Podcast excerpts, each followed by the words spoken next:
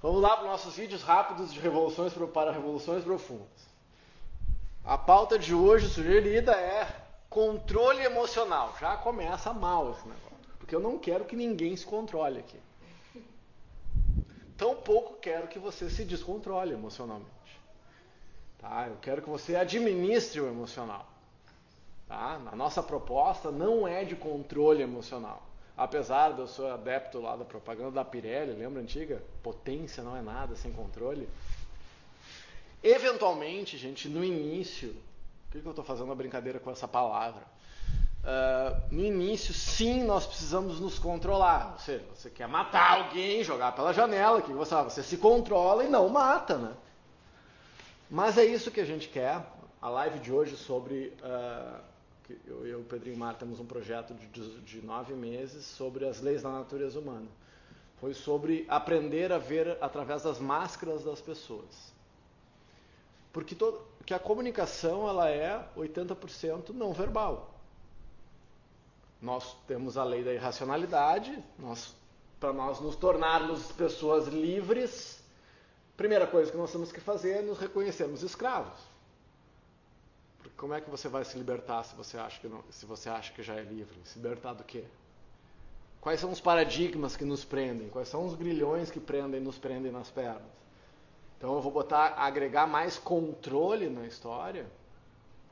Sempre que eu estou pensando em controle, por isso que eu estou provocando né, com essa palavra, se eu estou pensando em controle, eu estou pensando em sintoma. Vou explicar.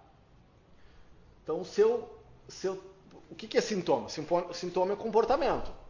Então, se eu não abro espaço no meu coração e na minha vida para lidar com os sentimentos, eu vou ser obrigado a lidar com o comportamento. Se eu não abro espaço na minha relação de casamento, de trabalho, de amizade, do que for, para lidar com o sentimento, eu vou ser obrigado a lidar com o comportamento. Se eu não abro espaço de conversação ritual, ou seja, formal e real, para lidar com o sentimento das pessoas com as quais eu me relaciono, eu vou ser obrigado a lidar com o comportamento. Falei três vezes, óbvio três vezes. Porque o sentimento é a origem do comportamento. Então, se eu não passei pela fase de administrar o sentimento, o comportamento vai aparecer adequado, inadequado, empolgado, triste, truculento, seja o que for, porque o comportamento passa pela transformação do emotion, emoção, emoção é emotion, energia em movimento. A emoção se traduz na vida de relação através do corpo. Se eu estou estressado, o meu corpo se manifesta da maneira X. Se eu estou feliz, ela se manifesta da maneira Y. Então, o comportamento é que faz com que as pessoas briguem, por exemplo. Não é? É a forma com qual eu trato as pessoas, porque eu posso discordar com muita gentileza. E não tem motivo para briga.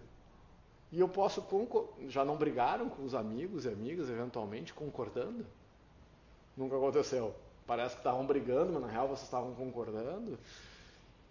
Então, se eu tenho que controlar, eu já perdi a oportunidade, em tese, de, de lidar com o sentimento. E aí se manifestou no comportamento, aí eu preciso controlar. Estou com ciúmes, controla. Eu estou com raiva, controla. Estou triste, controla. Agora, bom, aconteceu ah, o episódio X que eu precisei controlar oportunidade. Reflete. Pô, o que aconteceu aqui? Quero continuar reagindo dessa forma, qual foi o sentimento que originou aquele comportamento? Se ele foi bom, se, se é virtude ou vício, né? Se veio do medo ou se veio do amor. Se veio do medo, o comportamento vai ser ruim. Se veio do, do, do coração, provavelmente vai ser bom. Então, se o comportamento não foi legal, o que, que originou? Eu estava com medo de quê? Eu fui agressivo porque eu estava com medo de apanhar, eu bati antes. Normalmente é isso que acontece. Se você é agressivo com alguém que ama, ninguém é agressivo porque quer de alguém que gosta. A gente faz porque se atrapalha, porque está com medo. Então, o controle é necessário quando eu perdi a oportunidade de administrar o passo anterior. Agora, se houve descontrole, reflito, tá, onde estava a necessidade? Por que eu tive que me controlar? Imagina, trabalha com cavalos, né? O cavalo, em tese, nós, em tese, somos superiores intelectualmente que os cavalos. Em tese. E aí eu, e aí eu não consigo administrar o meu emocional. Eu fico brabo com o cavalo, fico brabo com o cachorro, fico brabo com a criança. E aí quando eu me descontrolo, quando eu tenho raiva de alguém, eu dou direito àquele alguém a controlar o meu emocional. Foi aí que eu comecei a administrar melhor o emocional, porque eu vi que eu estava sempre brabo, sempre com raiva, e todas as pessoas do mundo me controlavam, menos eu. E aí, como a minha Valzira diria, ninguém manda em mim, né? Não, como eu, como eu posso permitir, e a gente tem trabalhado isso, não, eu posso permitir que a Roma me tire do sério. Quando você permite que um cachorrinho te tire do sério, naquele momento o seu intelecto é do tamanho do cachorro, ou menor. Não é? Se um cachorro te tirou do sério, o cachorro tá. é, sai o chapéu servindo na turma. Se uma criança te tira do sério, quem tem filho sabe que ninguém sai do sério com criança. Né? Nunca. Se uma criança te tira do sério, naquele momento você perdeu intelectualmente, emocionalmente para a criança. Nós somos tão evoluídos que se entrasse uma mosca na sala e ficasse zunindo aqui, todos nós nos estressaríamos. O que será de ti, ó humano, que um inseto te tira a paz? Então nós, por que que é isso? É, nós esquecemos que nós somos bichos. E dar-se conta da nossa irracionalidade é a porta de saída da prisão. Como eu vou passar a ser mais racional no momento que eu compreendo que a irracionalidade é uma lei.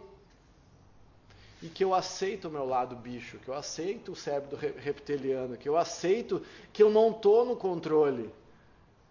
Que no, mais de 90% de tudo que a gente faz é inconsciente. Então, se, se, se, se a neurociência nos ensina que Sendo muito otimista, você tem 5% de ações conscientes. Como que você lida com essa informação? Nós somos, nós somos um bichinho que se acha, na real. O bichinho que se acha. Criou né, o córtex pré-frontal, né, pá, saltou ali, eu tenho uma capacidadezinha de ver presente, passado, futuro, de me situar. E isso virou um pouco da nossa maldição também. Porque agora, além de ser controlado pelo animal que eu sou, que eu tenho dentro de mim, eu ainda fico neurótico e sofrendo pelas coisas que não aconteceram. Faz uma analisinha aí de três segundos para ver quanto do seu sofrimento é por coisas reais e quanto é por coisas que nunca aconteceram nem acontecerão. E aí a gente quer botar uma das. Sabe que eu estou escrevendo um livro de aforismos que, é, que vai ser chamado As Chaves da Infelicidade. Claro que é uma paródia. Uma delas é querer controlar qualquer coisa. Quer ser infeliz? Começa o dia tentando controlar a si próprio, o filho, a filha, o cavalo, o marido, a mulher.